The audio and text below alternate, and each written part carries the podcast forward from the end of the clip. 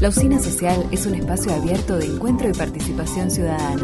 Estás escuchando el podcast de La Previa, el ciclo de entrevistas de la Usina Social. Ronnie Arias es periodista y presentador de radio y televisión. Desde su casa de Uruguay, habló con Tomás Quintín Palma durante la cuarentena, en la previa de la usina. Hola, Ronnie.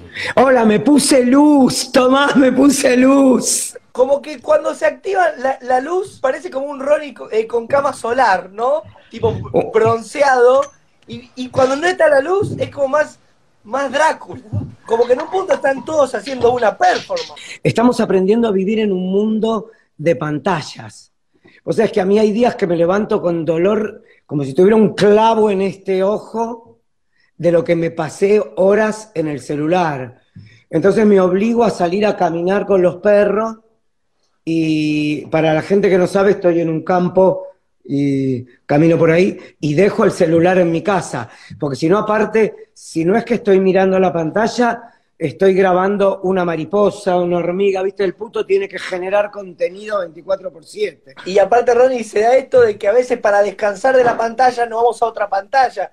Que uno dice, para, voy a dejar un poquito el celu, me voy a poner con una serie. O dice, voy a dejar un poquito la serie y me voy a poner una película, ¿no? Y, parece como que estamos viendo la pantalla. ¿Y qué pasaría si hubieras estado eh, pasando la cuarentena en Capital? Yo tengo, tengo mis minutos texto, lectura de texto. Tengo momento de, de leer un poco. Eh, Me siento, leo, juego, cocino. Igual si cocino me grabo un poquito. Vimos, igual que tus recetas, son como medias trash, ¿no? Porque es eh, una tortilla de fideos, como, como cosas raras, ¿no? Más que cosas raras, lo que trato de hacer es, lo que me pasó fue que vi que todo el mundo cocinaba, todo, todo el mundo cocina, todo el mundo cocina. Entonces tenía que buscar una manera, yo cocino también, pero siempre estoy viendo, eh, es de última, llego, abro la heladera y veo que cocino. Entonces dije, tiene que haber una versión con un, poquito de humor medio delirante de una persona que llega a su casa y tiene que cocinar con lo que tiene. Te sobraron fideos de la pasta de la semana pasada que tenías en el freezer, tenés dos huevos, le rayás queso, batís, haces una tortilla de fideos.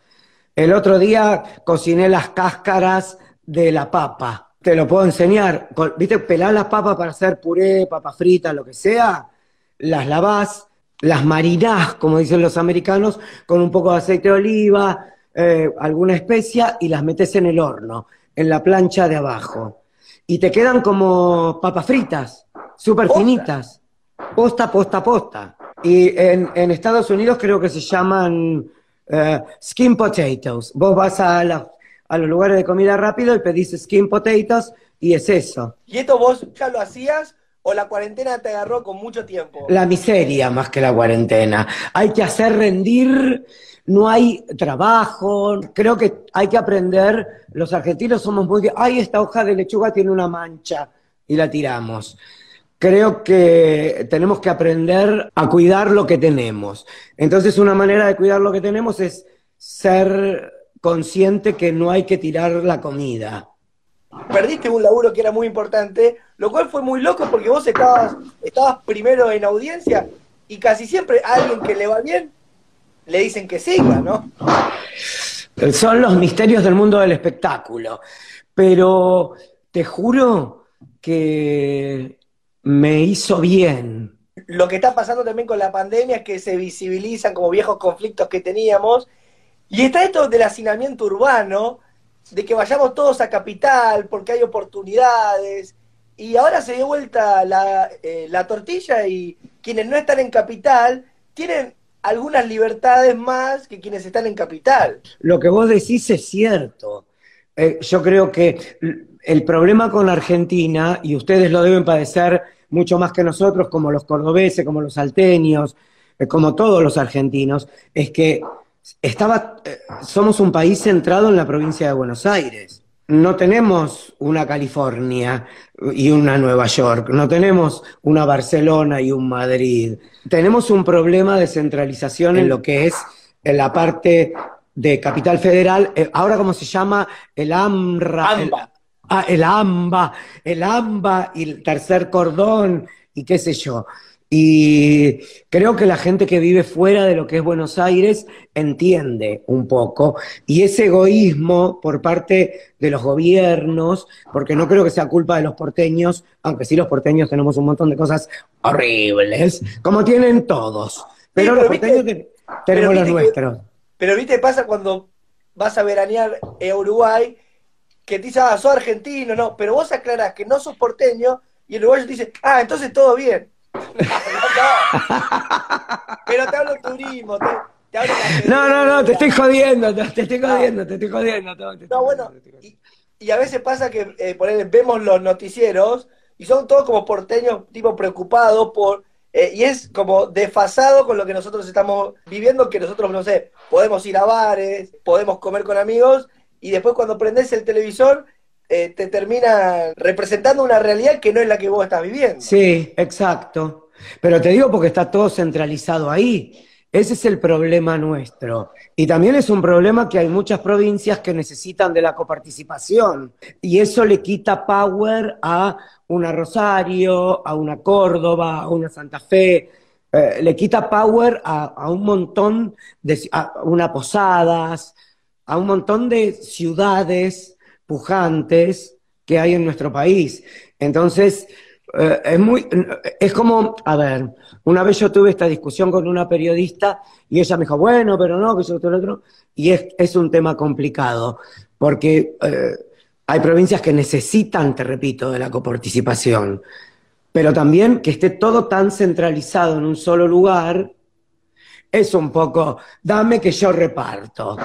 Recomendanos alguna película, alguna serie copada que, que haya visto. Acabo de terminar de ver eh, Muertos para mí, que está muy bien, con Linda Cardellini y ella no me acuerdo, pero es la que hacía de la hija en, Casado con Hijos, que ahora ya está una señora grande, que se llama Muertos para mí, que está en Netflix, eh, en, de Amazon, si tenés Amazon, te puedo recomendar un uy, una que ahora no me acuerdo, que es una de ciencia ficción increíble. Eh, ¿No es la de eh, Years and Years? No, espera que estoy entrando por acá. Tenés dos teléfonos, qué, qué bien te fue, Ronnie.